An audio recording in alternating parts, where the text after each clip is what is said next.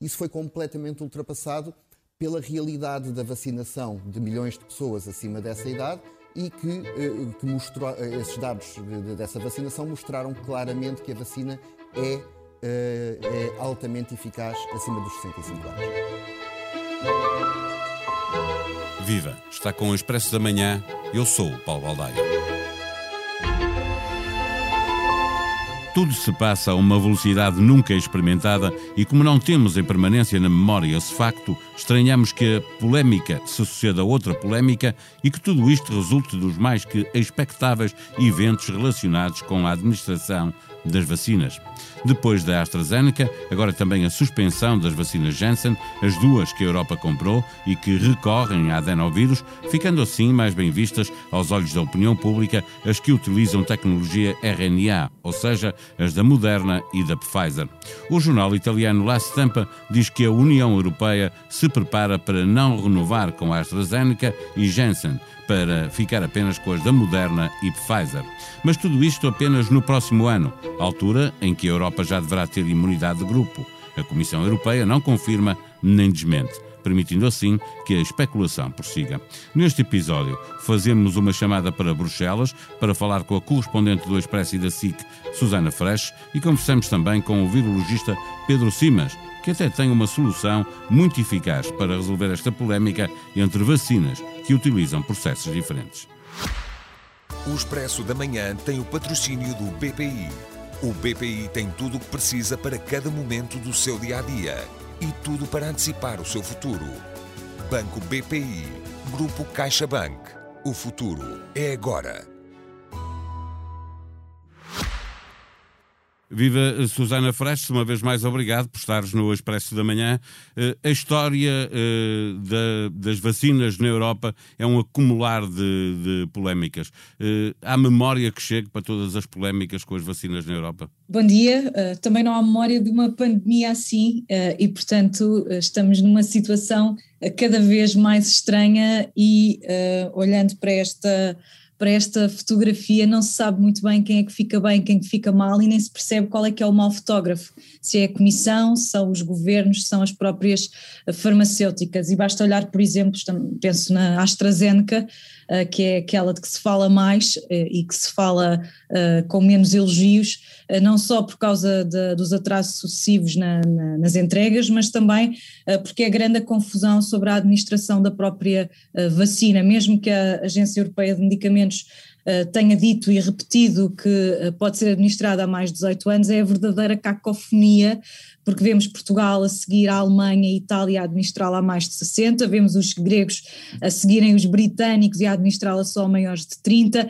vemos os franceses a administrá-la a maiores de 50, vemos a Dinamarca a dizer que afinal já não quer a vacina e portanto há aqui uma grande confusão e eu acredito que para, eh, para os cidadãos que vivem vários, que estão nos vários Estados-membros que se perguntam, então porque é que num Estado-membro eu recebo a vacina, no outro não recebo, a vacina é boa, é má, esta questão é científica ou esta questão é política uh, e isso não está uh, até agora respondido. E depois uh, vemos a Johnson Johnson que agora também veio adiar as entregas depois da decisão dos, dos reguladores norte-americanos de recomendar a suspensão nos Estados Unidos e portanto não sabemos quando é que vão chegar os 55 milhões de doses da, da Johnson Johnson que estavam previstos para o segundo trimestre e, que permitiam, sendo dose única, vacinar 55 milhões de europeus. E no meio disto tudo vemos o bom aluno que é a Pfizer, que uh, volta a dizer presente e face, face à desgraça uh, das outras duas empresas, mostra-se disponível uma vez mais para adiantar doses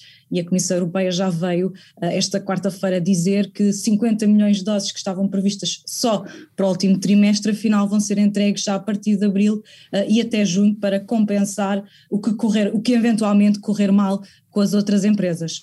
E essa é uma vacina uh, norte-americana, mas também do, de um laboratório uh, alemão. Uh, nestas últimas 24 horas, como estavas a referir, a Johnson Johnson anunciou que ia atrasar as entregas depois de, de, um problema nos Estados Unidos e, e já havia o, o caso da, da, AstraZeneca. a questão é que há uma notícia de, do, do, do, jornal italiano La Stampa que diz que a Comissão Europeia se prepara para não renovar o contrato com, com estas duas empresas e ir apenas para as, ficar apenas com as vacinas eh, RNA. Eh, há alguma eh, resposta da Comissão Europeia a esta especulação que nasceu em Itália? Eu diria que a Comissão não confirma, também não desmente e deixa, eh, na verdade, aberta esta, esta interpretação. Parece-me que é ainda um bocadinho cedo para dizer que há uma decisão uh, tomada de não renovar com a AstraZeneca uh, ou com a Johnson. Parece-me de facto que isto é, isso é ainda um pouco cedo e própria Ursula von der Leyen uh, veio dizer que, é, que há a possibilidade de se fechar contratos com outras farmacêuticas nos próximos tempos, que não é só com a Pfizer, mas a verdade, e se olharmos para os factos, é que acabaram de fechar, ou melhor, não, não fecharam ainda, mas estão a negociar a entrega de 1.800 milhões de doses uh, com a Pfizer para 2022 e 2023. Uh, 1.800 milhões de doses dá para vacinar toda a população europeia duas vezes e já estou a contar com as duas doses. Uh, portanto, se era para dois anos, estão a garantir já com a Pfizer a entrega de vacinas uh, suficientes caso seja preciso uh, reforçar ou dar reforços de, de, vacina.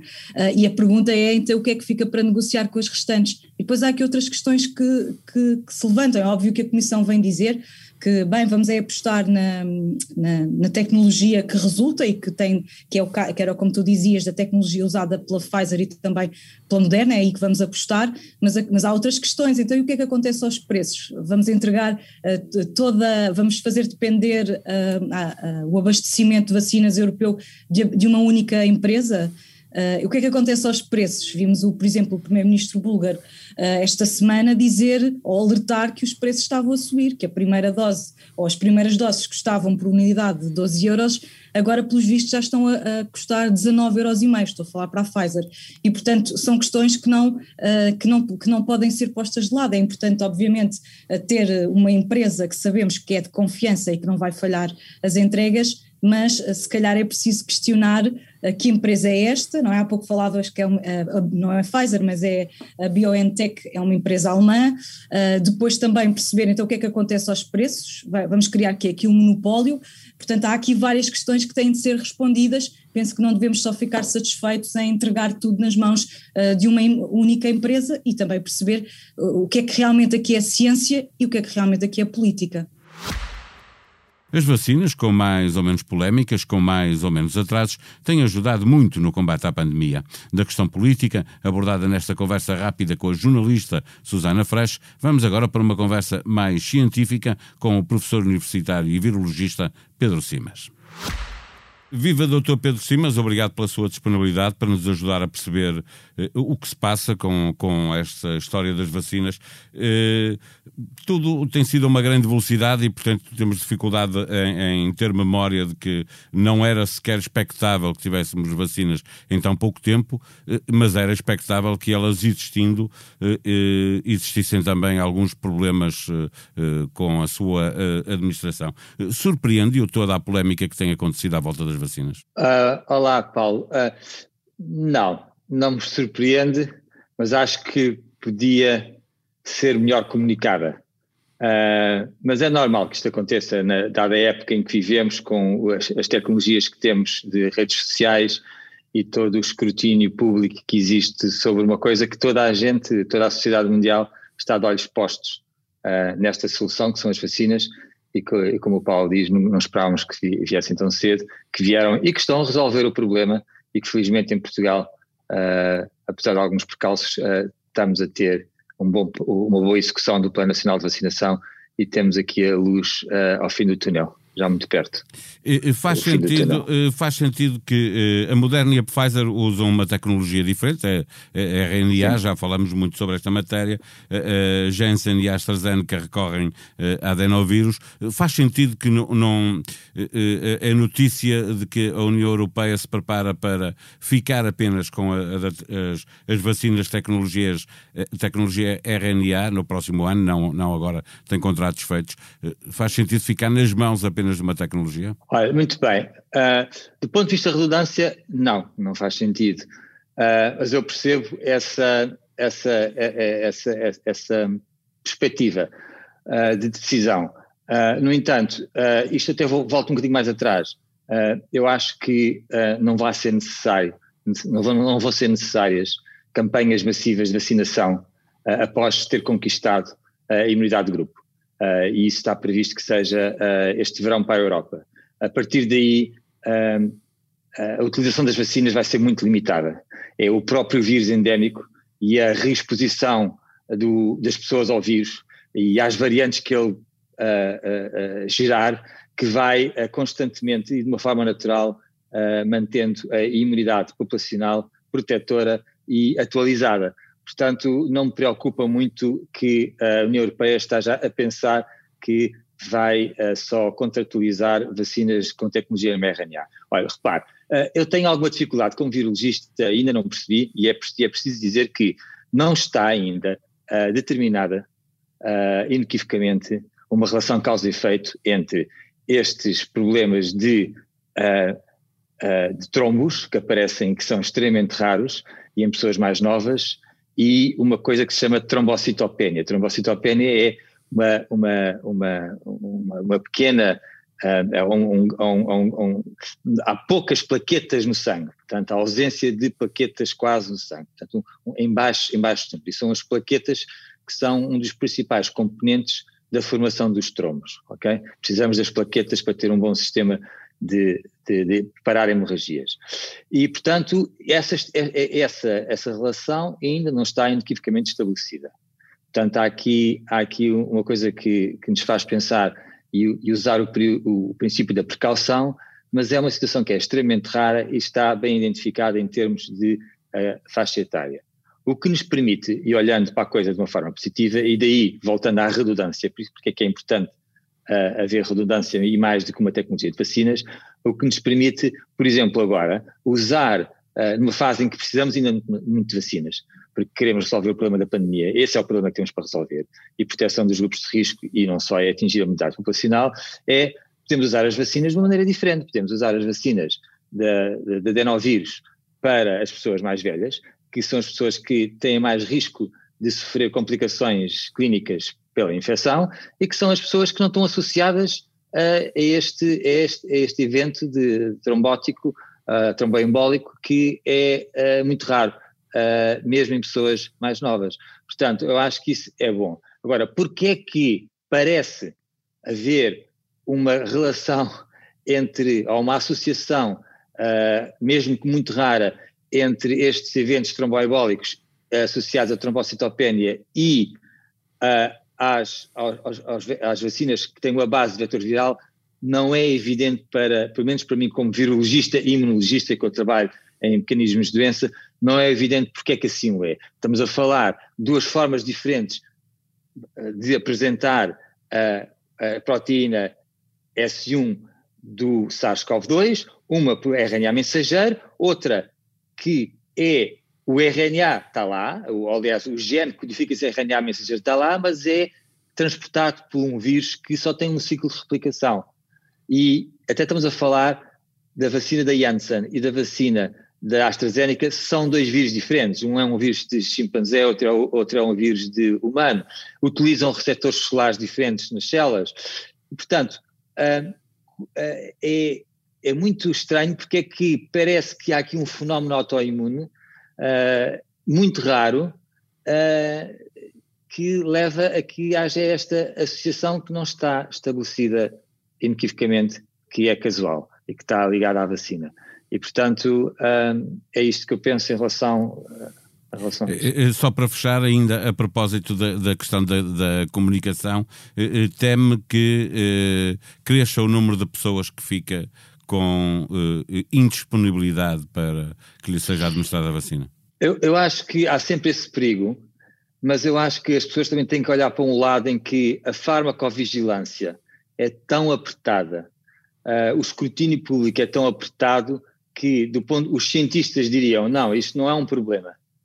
Uh, é, um, é uma situação bastante rara, há riscos associados a outros medicamentos e outras atividades do nosso cotidiano que são muito maiores que estes, Uh, temos aqui um problema, é, inclusive podemos usar essas vacinas quase sem risco, não, nada tem risco nas, na, na, nas faixas etárias mais, mais, velhas e, portanto, eu acho que há sempre esse risco de perca de confiança.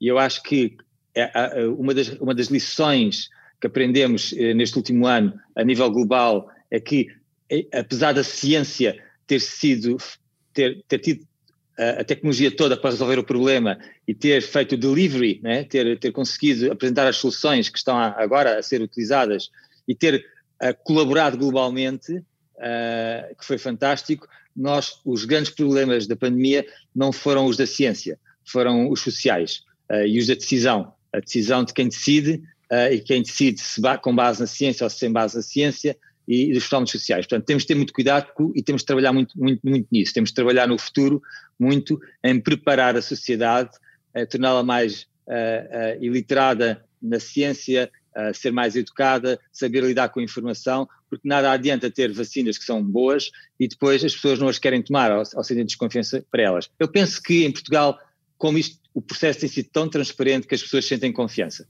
É, é uma pergunta da Algibeira que se faz sempre uh, uh, quando se tem um cientista uh, pela frente.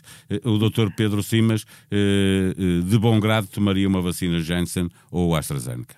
Sim, e não importa, podiam fazê-lo já hoje, podiam fazê-lo na televisão para show off, não, nem hesitava nem, nem, nem, nem um microsegundo. Tomaria a vacina. Para ler em expresso.pt, Estados-membros da União Europeia aprovam nova versão do certificado Covid-19. As alterações aceitas pelo Conselho da União Europeia clarificam que o documento não é um livre trânsito e que os países podem exigir o isolamento profilático.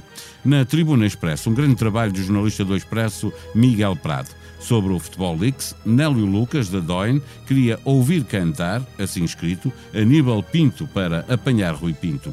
Aconteceu na estação de serviço da A5, foi enviado um e-mail nesse sentido para o inspetor-chefe da Polícia Judiciária, Rogério Bravo, mas em tribunal o inspetor disse não se lembrar. Expresso da Manhã é um podcast diário que pode subscrever nas plataformas digitais Apple Podcast, Spotify e SoundCloud. A sonoplastia deste episódio foi de João Luís Amorim. Voltamos amanhã. Até lá, tenham um bom dia.